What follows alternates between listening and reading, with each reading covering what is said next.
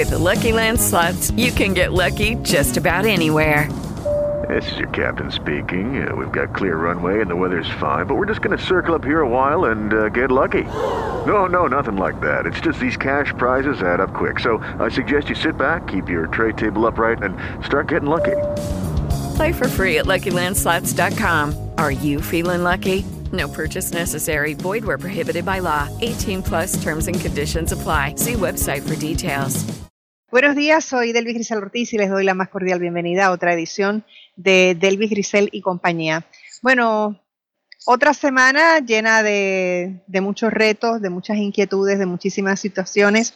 Las cosas en Estados Unidos muy complejas, muy complicadas, porque hay muchísimos puntos, muchísimas cosas que van y vienen. Se acercan las elecciones, está el tema racial, hay mil cosas a la vez. Así que hoy vamos a tener una conversación interesantísima con personas que pueden aportar mucho a esta discusión sobre la crisis en Estados Unidos. Está con nosotros el colega y queridísimo amigo José Delgado desde Washington. Buenos días, José, ¿cómo estás? Hola, buenos días, muy bien, ¿y tú? Gracias por estar aquí, muy agradecida de que, de que participes con nosotros hoy. Como de costumbre, el doctor Carlos Severino. Carlos, hola, ¿qué tal? ¿Cómo estás? Hola, saludos a todos ustedes y saludos a la y, audiencia. Y el profesor Pinchi Méndez, que está con nosotros hoy.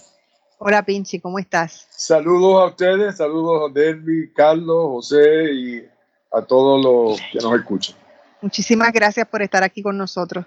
Bueno, José, quisiera que hagamos un trasfondo de qué es lo que ¿Qué es lo, ¿Cómo tú ves todo? Tú estás ahí en el, en el meollo, en, la, en el ajo de la cosa. ¿Cuáles son las cosas más importantes que tú ves en este, en este momento que tú dirías que son claves para ver si se sale de una crisis o si la crisis se, se profundiza? Bueno, hay, hay muchas áreas, ¿verdad? Este, obviamente, Mucho referencia a, a, lo que han sido, ¿verdad? Las mayores protestas de medio siglo, el racismo y la brutalidad policial. En este momento, esta semana, la atención está en el proceso legislativo en el Congreso. Los demócratas ya habían presentado un proyecto para hacer una reforma de la policía desde el nivel federal, teniendo unos mandatos a los departamentos de policía locales y estatales. Eh, los republicanos el miércoles presentaron su versión eh, mucho menos abarcadora, mucho menos fuerte que lo que estaban proponiendo, lo que están proponiendo los demócratas. Esta misma semana el presidente Trump firmó una orden ejecutiva tratando de establecer también alguna guía. Hay unas coincidencias en términos de crear algún tipo de registro federal desde el punto de vista de, de Trump y de los demócratas, un mandato a, a nivel estatal desde el de vista de los republicanos del Senado. Hay, un, hay diferentes formas de, de, acercarse al tema, pero hay unas medidas, por ejemplo, para tratar de, de, prohibir los agarres por el cuello de la policía. En el caso de Trump le mete un, un lenguaje ahí de que a menos que, le, que la vida de la gente esté en peligro. En el caso de los republicanos del Senado, lo que hace es incentivar que lo prohíban en, en, los estados y a base de eso darles alguna subvención económica a esos departamentos que den los requisitos que ellos ponen en su legislación. Todo esto irá a votación en los plenos probablemente la semana próxima, pero obviamente las protestas han continuado, llevan tres semanas. Eh, hay que estar pendiente a los procesos judiciales. Eh, por ejemplo, el miércoles se acusó al policía que, que dio muerte a Richard Brooks en, en, Atlanta el pasado domingo. Este, le presentaron 11 cargos, uno de los cargos es, es homicidio. Y, y, todo esto, como nos enseñó un poco el caso de, de Rodney King en el 91 al 92, hay que velar el proceso judicial. La, la, las mayores protestas y los disturbios que ocurrieron en Los Ángeles en el 92 ocurrieron cuando absolvieron a los policías del caso de Rodney King. Así que esto se va a necesitar, obviamente, que la gente vea que, que el, los gobiernos están actuando, que están haciendo una reforma importante y a la misma vez ver cómo actúan los tribunales en los casos más claves. ¿verdad? El caso de George Floyd en Minnesota, el caso de Richard Brooks en, en Atlanta, el, el, caso de Breonna Taylor en, en, Louisville, Kentucky.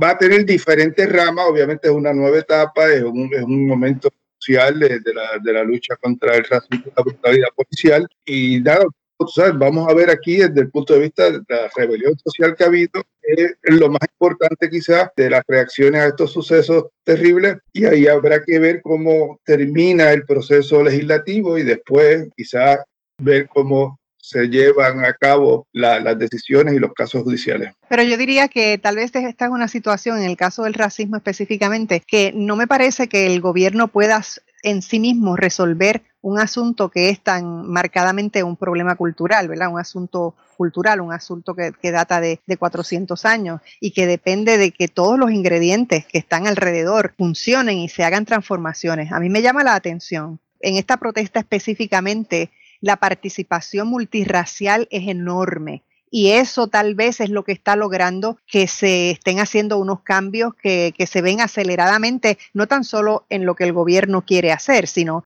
por ejemplo, te comentaba antes de empezar el programa que me llama muchísimo la atención lo que se está haciendo en la publicidad, por ejemplo. La, publicidad ha sido súper receptiva. Veo mucha más participación de negros. En el caso de On Jemima, pues van a, quitar la, la marca, van a hacer cambios importantes y así hay un sinnúmero de cosas que están ocurriendo. ¿Tú crees que esto será cosa real de cambio y transformación que ya le toca porque hay una presión también no tan solo de, la población negra, sino de, todas las poblaciones unidas en esto? ¿O tú crees que, bueno, que según vayan pasando los días y se cansen, todo va a quedar en lo mismo? Sí, pero un poco, ¿verdad? Lo que te hablaba es desde el punto de la brutalidad policial, como señala, el racismo es, es una cosa amplia y mucho más abarcadora y el problema es mucho más abarcador porque está en toda la, se manifiesta en, todas las áreas de la sociedad. Eh, aquí, por ejemplo, ahora vemos cadenas que, se, uno ve el anuncio en televisión y terminan con Black Lives Matter. Pues más allá del anuncio, pues habrá que ver, ¿verdad?, qué cambios hacen en sus qué cambios hace el gobierno, los gobiernos en términos del desarrollo económico de esas comunidades afroamericanas y latinas que han estado realmente marginadas. El reto es eh, inmenso y va mucho más allá de la reforma policial y va mucho más allá de los anuncios y de cambiarle la etiqueta a un Jemima, aunque obviamente son pasos que reflejan un cambio y reflejan también, yo creo, esta nueva generación, ¿verdad? Este, yo recuerdo haber visto la, la, marcha el día después de que ganó Donald Trump, una de las marchas más grandes que yo he visto en mi vida, y que juró, juramentó, perdón, el día después que juramentó Donald Trump. Y, y, esa marcha era tan diversa como se ve en estas manifestaciones, mucha juventud, y esta juventud de ahora, ¿verdad? La medida de tus hijos y los míos, eh, son, son, distintos, son, son gente que realmente quizá con un poco, muchos de nosotros en Puerto Rico estamos acostumbrados, ¿verdad?, a esta mezcla racial y aunque hay racismo en Puerto Rico, en Estados Unidos esta nueva generación eh, tiene una visión eh, mucho más amplia, mucho menos contaminada, pienso yo, eh, que, la que tenía nuestra generación y la que tenía la generación de nuestros papás. Bueno, yo me pregunto, ¿cómo afectará todo esto el proceso eleccionario? Pues yo eh, desde, desde, ¿cómo? desde noviembre del 2016 eh, no, hago predicciones, porque todo el mundo pensaba, incluyendo yo, que Donald Trump iba a perder. Las encuestas esta vez tienen a, a Joe Biden un poco mejor, eh, en algunos casos bastante mejor que lo que estaba Hillary Clinton en junio del 2016. Pero como hemos visto, sobre todo en esta última década, las elecciones en Estados Unidos deciden en una docena de estados, a veces solamente en cuatro o cinco, y habrá que esperar, pienso yo, a septiembre, después de pasar las convenciones, que obviamente van a tener un tono muy distinto a causa del coronavirus, la emergencia, la participación va menor, va a ser menor, la atención probablemente va a ser menor. Habrá que ver esas encuestas de, de septiembre que dicen sobre esos 12 docenas de estados péndulos para uno realmente poder hacer algún juicio, ¿verdad? De, cómo está la cosa en comparación con el 2016, pero repito, ¿verdad? Este, la elección de, de Donald Trump demostró que que uno no puede pensar que las encuestas van a señalarte qué es lo que va a pasar en, esos comicios. Sí, pero yo me pregunto, como hay tan, tantas cosas ocurriendo a la vez, o sea, mi, mi pregunta no es hacia quién va a ganar las elecciones precisamente, sino cómo los procesos con la pandemia por un lado, con las protestas por otro, con las actitudes de Donald Trump por otro lado, y las cosas que se le van ocurriendo en el camino, ¿verdad? Eh, de, de cómo hacer o qué prohibir o qué soltar tú no ves que todo está como muy volátil y que en cualquier momento, ¿verdad? Puede ocurrir algo más serio de lo que está ocurriendo en este momento, que ya de por sí es bastante serio. Sí, yo creo que hay, también hay un punto muy interesante que es cómo el coronavirus va a afectar la votación, ¿verdad? Este, no solo en el hecho de, de quienes salen a, votar, sino este, con la cantidad de gente que puede votar por correo, como se va a ver probablemente en las primarias del martes en, Nueva York, probablemente el mismo día de las elecciones, contrario a lo que es la norma, uno no sepa quién ganó la elección en Estados Unidos.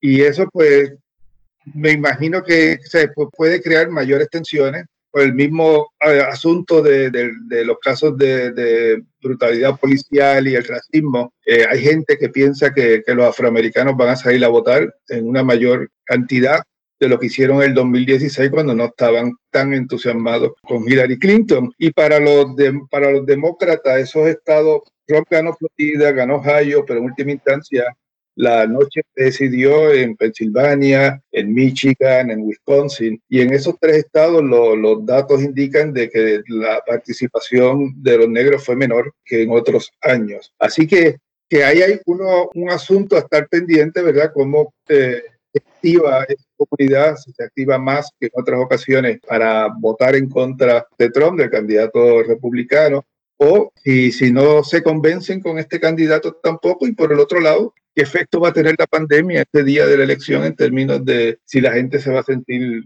segura y ir a votar y si han hecho antes su gestión, eh, si, si ya tenían el, no sentirse seguro ese día, si han hecho su gestión con tiempo y han votado por adelantado o eh, por correo. Bueno, y la prensa norteamericana reporta que en el caso del libro de Bolton y todo este revolú que acaba de, darse, verá otro punto más que se añade, porque cada día se añade un poquito más de, leña al fuego, que Trump está pidiéndole a, dice, eh, ¿verdad? En lo que se sabe un poco del libro, que le pide a China que lo ayude a ganar la elección del 2020. ¿Cómo crees tú que eso va? ¿Tú crees que la gente lo va a creer, que va a impactar, que solamente va a ser algo publicitario y nada más?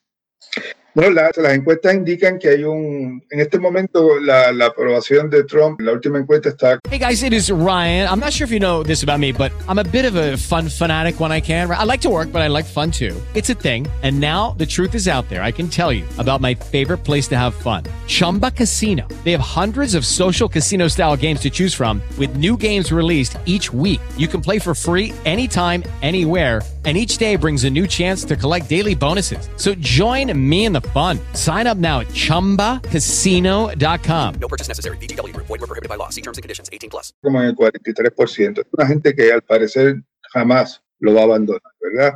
Eh, la cuestión es que o sea, tiene una base de 43, 45% que constantemente lo apoya, no importa lo que esté pasando. Interesante con el tema de, de las manifestaciones y el tratamiento que le ha dado él a, a, estas manifestaciones, obviamente mucha gente impactada con lo que sucedió aquí el 1 de junio cuando desalojó por la fuerza una manifestación pacífica. Eh, ahí las encuestas están muy mal para él, están 2 a 1.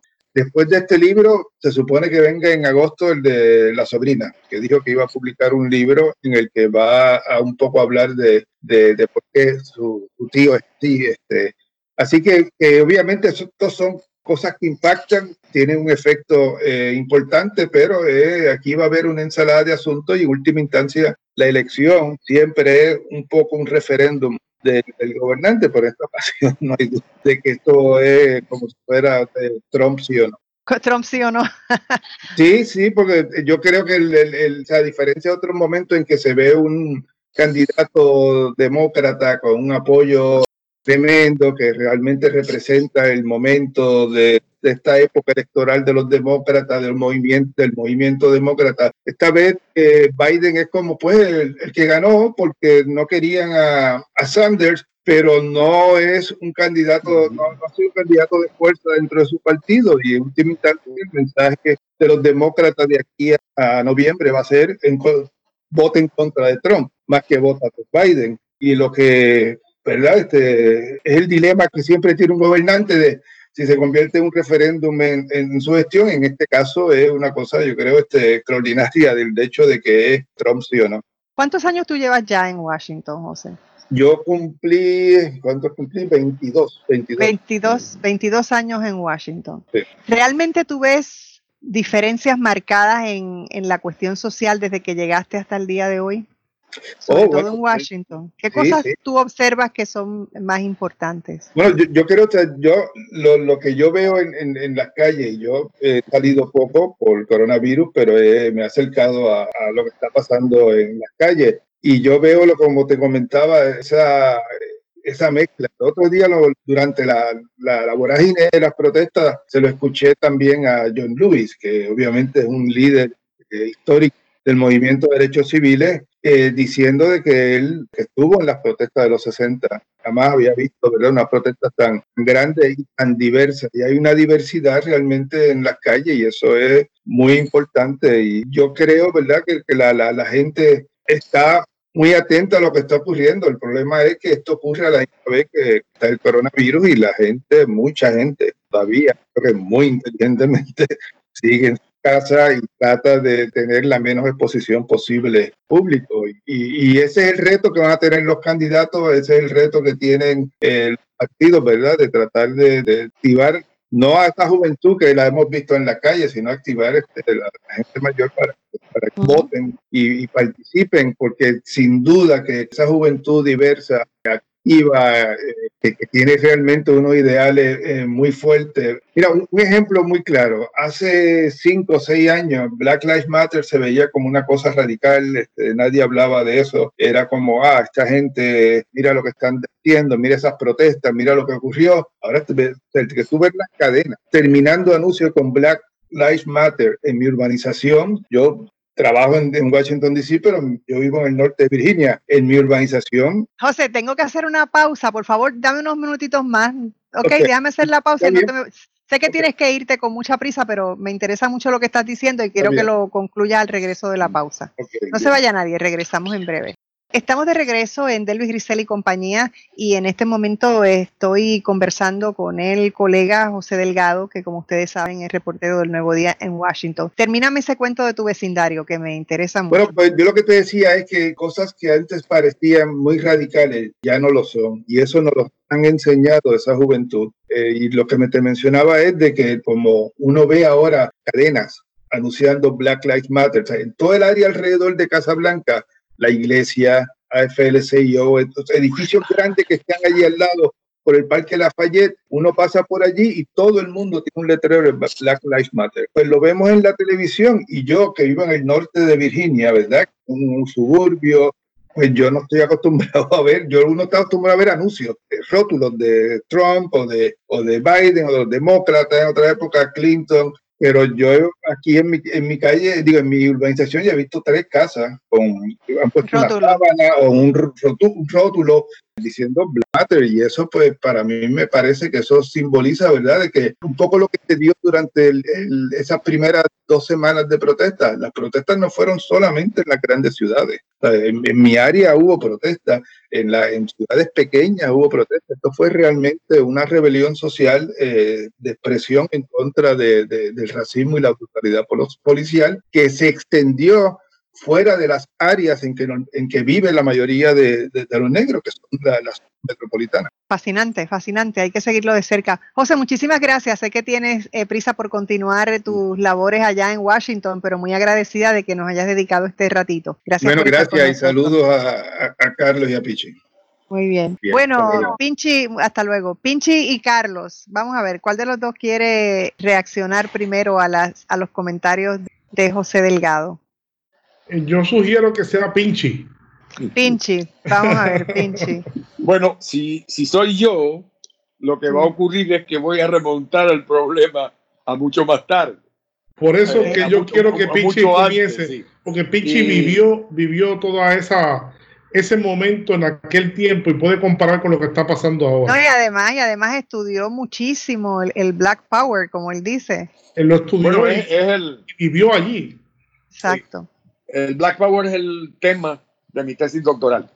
Eh, pero yo escogí el tema de mi tesis doctoral porque a mí me tocó vivir una experiencia muy particular en los Estados Unidos y es que en los años 60, en 1962, me fui a estudiar a la Universidad de Mississippi, Old Miss, como también le decían, que era una universidad en donde ellos eh, había, presumían de que nunca había estudiado un negro.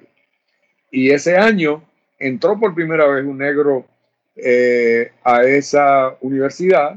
¿Qué año fue eh, ese, Pinchi? 1962. Ok. Eh, y entró porque simplemente solicitó entrada, se la denegaron y luego hizo un caso y a través de la Corte Federal, pues se determinó que sí, que tenía el derecho a entrar. Llegó a la universidad acompañado de algunos marchas federales y cuando intenta entrar, eh, se tropieza con un grupo de policías estatales porque el gobernador del estado de Mississippi, Ross Barnett, eh, había decidido retar las autoridades federales e impedir la entrada, aunque viniera un mandato de, eh, la, Corte. Federal. Eh, eso implicó que después de varias gestiones de parte del presidente John F. Kennedy y de su hermano para tratar de hacerle cambiar de actitud a Barnett, pues no le quedará otro remedio que movilizar 19 mil soldados de la Guardia Nacional. Y es gracias a esa movilización de soldados de la Guardia Nacional que puede entrar a la universidad ese estudiante. Eh, pero eh, fue una entrada muy tormentosa que llevó manifestaciones, porque en aquel momento eh, la cultura racista de el sur y muy particularmente de eh, Mississippi era una muy muy compacta. Y entonces lo que se lo que se movilizó mientras yo estaba allá fue el estudiantado racista de la Universidad de Mississippi y eso implicó que hubo durante esas manifestaciones eh, varias muertes y eh, eventualmente el propio eh, estudiante recibió tres balazos en la pierna y continuó sus estudios. Pero, ¿Y terminó, terminó, de terminó su carrera? Tengo entendido que sí. Pero fue, fue algo que tuvo un impacto tremendo en la historia de los Estados Unidos, porque hasta ese momento la inmensa mayoría de eh, los políticos electos del sur eran demócratas. Y eran demócratas por una razón histórica. Y es que la guerra civil en los Estados Unidos fue dirigida por el Partido Republicano y el presidente de los Estados Unidos de entonces, que era Abraham Lincoln. La ocupación de los 10 años del sur también fue eh, dirigida por eh, el Partido Republicano. Y entonces, en el sur, eh, los racistas tenían una actitud hostil hacia los republicanos. Con la movilización de eh, la Guardia Nacional del presidente Kennedy eh, y su hermano, eso cambió radicalmente y luego vino una estrategia muy sofisticada de parte del Partido Republicano con la ayuda de los sectores religiosos eh, fundamentalistas que cambió completamente ese panorama. De manera que haber vivido esa experiencia para mí fue extremadamente importante. Por eso es que aunque yo hago mi doctorado en la universidad. With the Lucky Land slots, you can get lucky just about anywhere. This is your captain speaking. Uh, we've got clear runway and the weather's fine, but we're just going to circle up here a while and uh, get lucky. No, no, nothing like that. It's just these cash prizes add up quick. So I suggest you sit back, keep your tray table upright, and start getting lucky. Play for free at LuckyLandSlots.com. Are you feeling lucky? No purchase necessary. Void where prohibited by law. 18 plus terms and conditions apply. See website for details. Okay, round two. Name something that's not boring. A laundry? Ooh, a book club. Computer solitaire, huh? Ah, oh, sorry, we were looking for Chumba Casino. That's right. ChumbaCasino.com has over 100 casino style games. Join today and play for free for your chance to redeem some serious prizes. ChumbaCasino.com. No purchase necessary. Full prohibited by law. 18 plus terms and conditions apply. See website for details. De París. Eh, quise recorrer todo eso que yo había conocido y el tiempo que pasé en Nueva York trabajando como eh, street cop worker, que era como que tenía mi puesto con la pandilla juveniles. Eh, y entonces eh, decidí que hice eh, hacer mi tesis sobre ese tema. Por lo tanto, haber estado en Mississippi en un momento en que había una movilización de racista eh, bien sólida, prácticamente casi unánime, en contra de la integración eh, y ver ahora lo que estoy viendo a través de la televisión, esas eh, manifestaciones en donde todo el mundo dice, y por lo que yo veo, yo diría que yo también estoy de acuerdo, que la mayoría de los integrantes no son necesariamente afro-norteamericanos, que la gente de todos los orígenes eh, étnicos de los Estados Unidos se está movilizando en contra del racismo es algo que a mí eh, me provoca eh, mucha esperanza. Y me provoca muchas esperanzas, aunque yo sé que Estados Unidos vive en este momento eh, una situación muy particular. De hecho, el mundo entero se sorprendió, y yo fui uno de los más sorprendidos, cuando un candidato a la presidencia de los Estados Unidos como Barack eh, Obama, eh, era, que es una persona de, de, de, raza negra, logra la presidencia.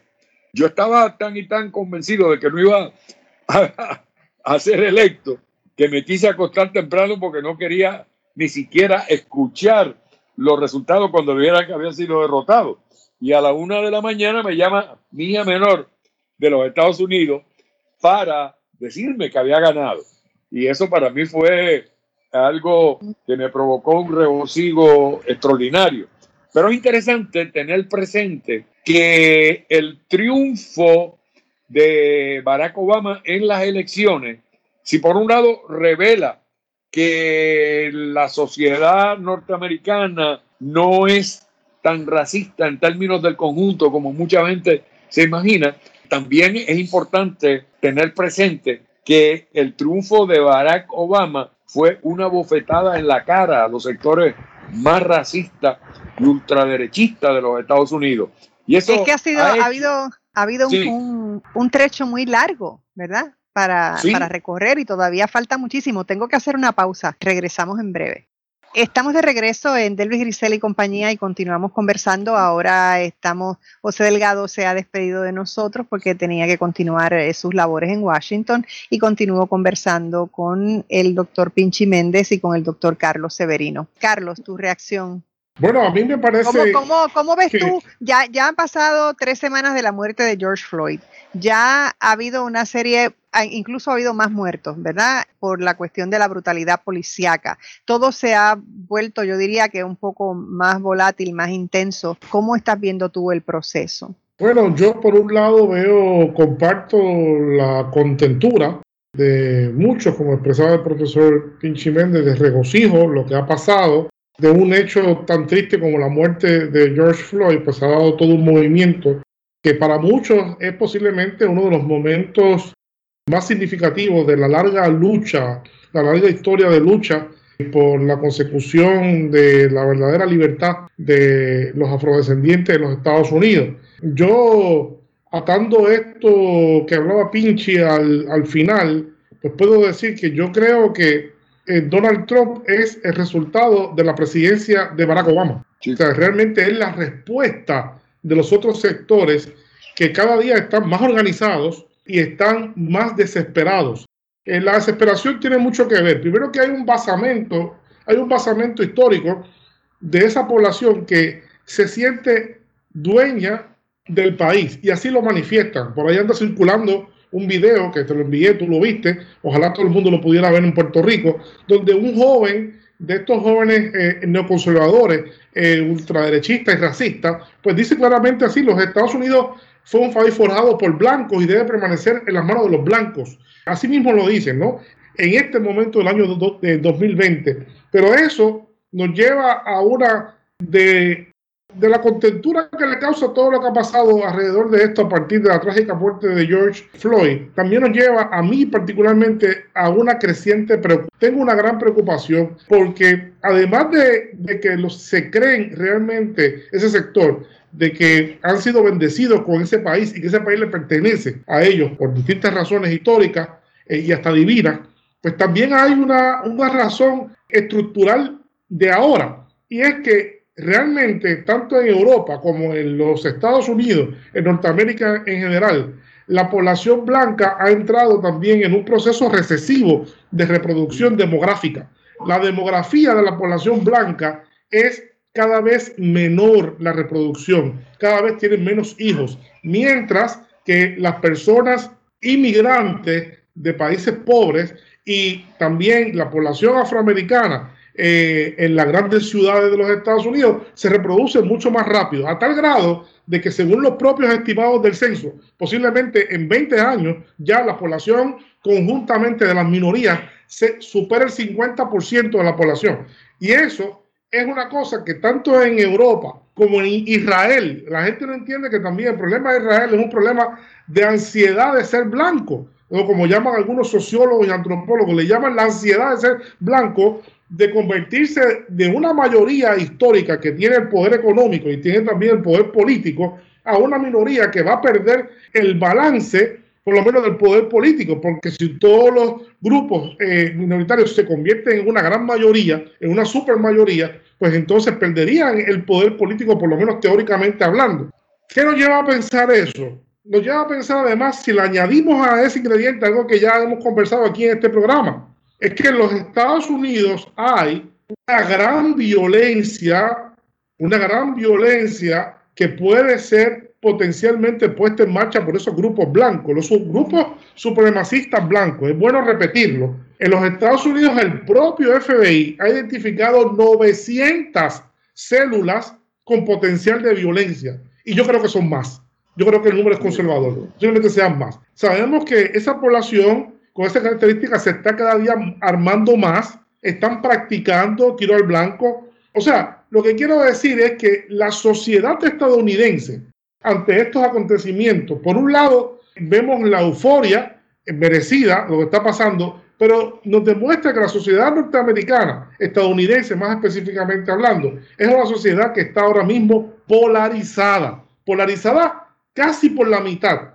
Y esa división, eso que decía ahorita José Delgado, de que él no entiende cómo Donald Trump, a pesar de una eh, presidencia horrenda, puede todavía sostener 40-45% de, de apoyo, tiene mucho que ver con esto. Es que no importa que Donald Trump está ahí por proteger una población que se siente amenazada de perder su primacía como, como población. Y eso pone de relieve una situación grave, que puede ser grave. Yo espero que eso no ocurra. Yo espero que lo que estamos hablando aquí hoy sea una mera especulación nuestra, pero lamentablemente la historia nos demuestra que hemos visto en otros países, países apacibles, países muy apacibles, que de un día para otro han pasado la gente a matarse. Eso lo vimos en Yugoslavia, ¿verdad? Eh, lo vimos en Yugoslavia, lo vimos en Ruanda, en Burundi, en este mismo siglo, eh, básicamente. Hemos visto cómo se descompone una sociedad y la violencia ocupa realmente el campo político de una forma nefasta, ¿no?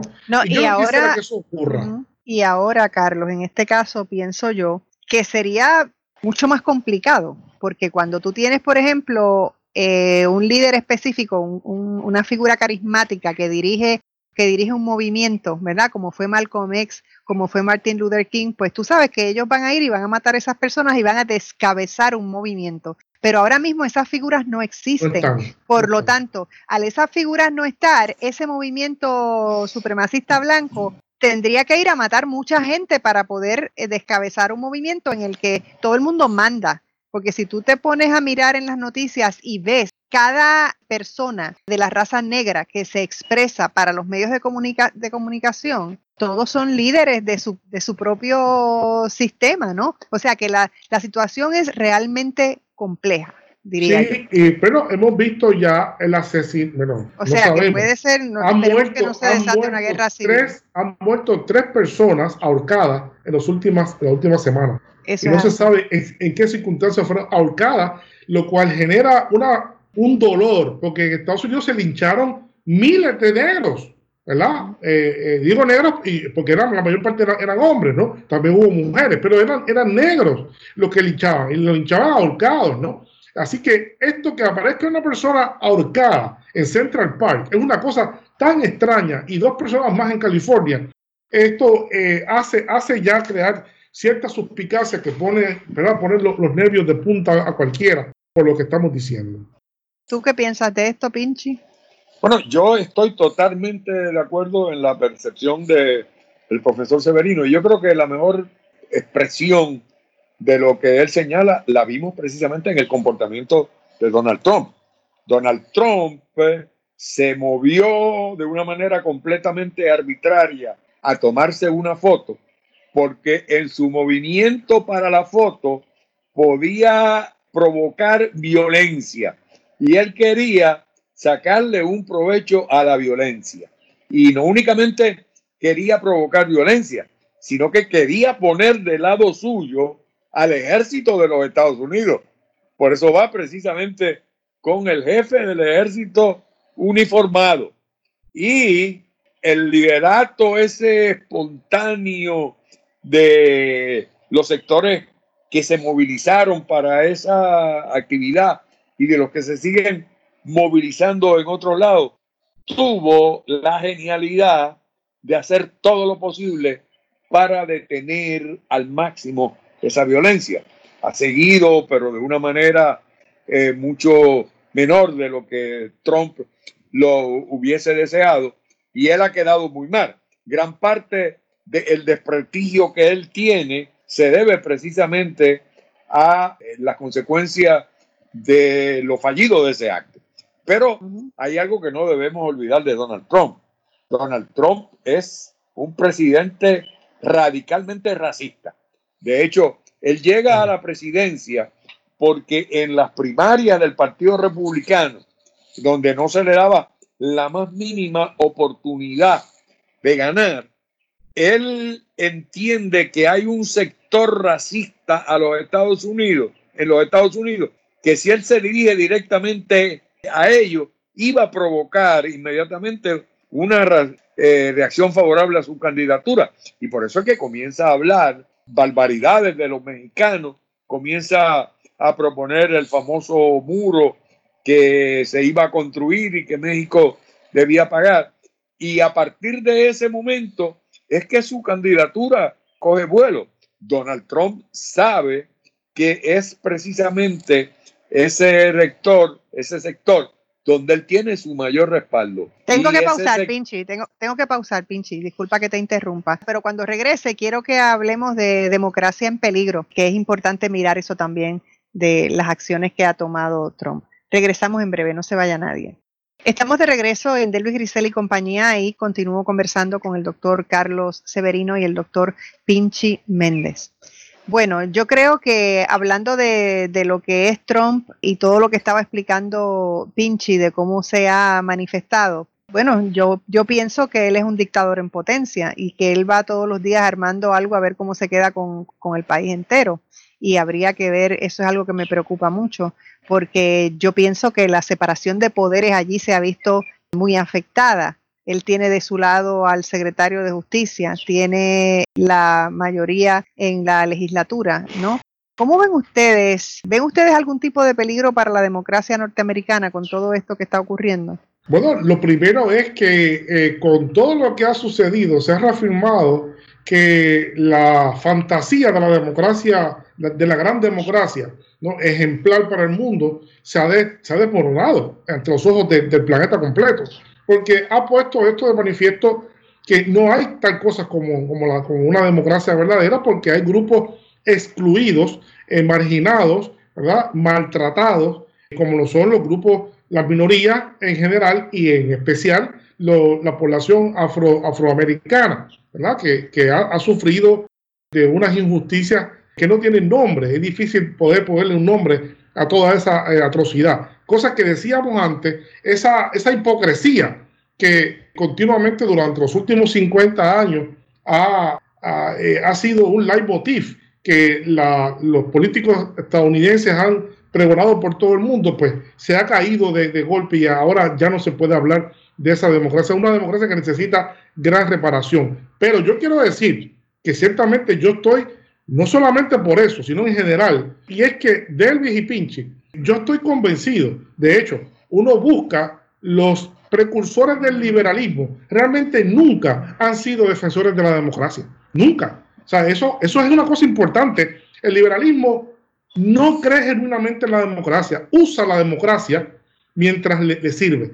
Y aquí ahora, en este momento histórico, en todas partes, no solamente en Estados Unidos, hay que dar una lucha grande a nivel mundial para reafirmar la importancia de la democracia, porque esos sectores neoconservadores en los Estados Unidos y muchos otros sectores del liberalismo político que se están reproduciendo y que están en una y que están conciliándose entre ellos y se articulan entre sí, yo estoy cada vez más convencido, eh, Delvis, a tu pregunta, no creen en la democracia y pueden hacerla prescindir. Y aquí en Puerto Rico, lo que estamos viendo cada día más es una, una democracia fallida, limitada, donde se hacen las cosas en, hay planes ocultos eh, que son los que gobiernan el país, que no son los planes de los programas de los partidos, sino son los planes ocultos. Y eso es un atentado en contra de, de la democracia. Pinchi. Sí, yo también estoy de acuerdo con esa explicación. El problema con la democracia de los Estados Unidos es que se pretende legitimar en todos los sitios a través del voto.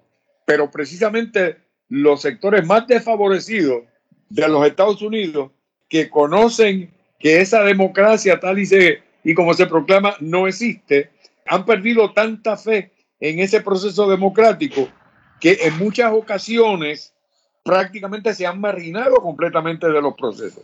De hecho, la importancia que para mí tuvo el movimiento Black Power y la razón por la cual yo estudié fue porque entendieron perfectamente que si se hacía una movilización importante como la que ellos llevaron a cabo, se podía lograr, aunque no la captura totalmente del poder, no únicamente para la población negra, sino para el conjunto de la sociedad norteamericana, se podía lograr por lo menos unos avances significativos en los intereses fundamentales de esa población afrodescendiente y en los sectores que los Estados Unidos llaman minoritarios. Pero actualmente lo que yo dije que a mí me causaba un tremendo entusiasmo es ver cómo esa población de distintos orígenes étnicos se ha estado movilizando y muy particularmente los jóvenes.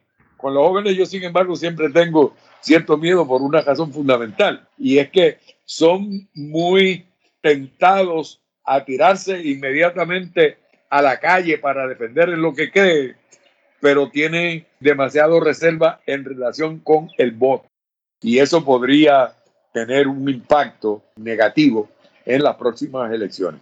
Pero ¿Qué si crees ese tú, sector Carlos? joven, Si ese Eh, sector bueno, joven. Espera, que va, sec- deja que, que Pinchi termine su Sí, idea. Si sí, ese sí. sector Digo, joven- que Si si, ese ese sector sector, joven- viendo Joven. lo que ha estado ocurriendo, decide movilizarse, organizarse y ser una fuerza determinante en la política norteamericana, es muy posible que Estados Unidos emprenda, por lo menos parcialmente, un rumbo un poco distinto al que ha prevalecido.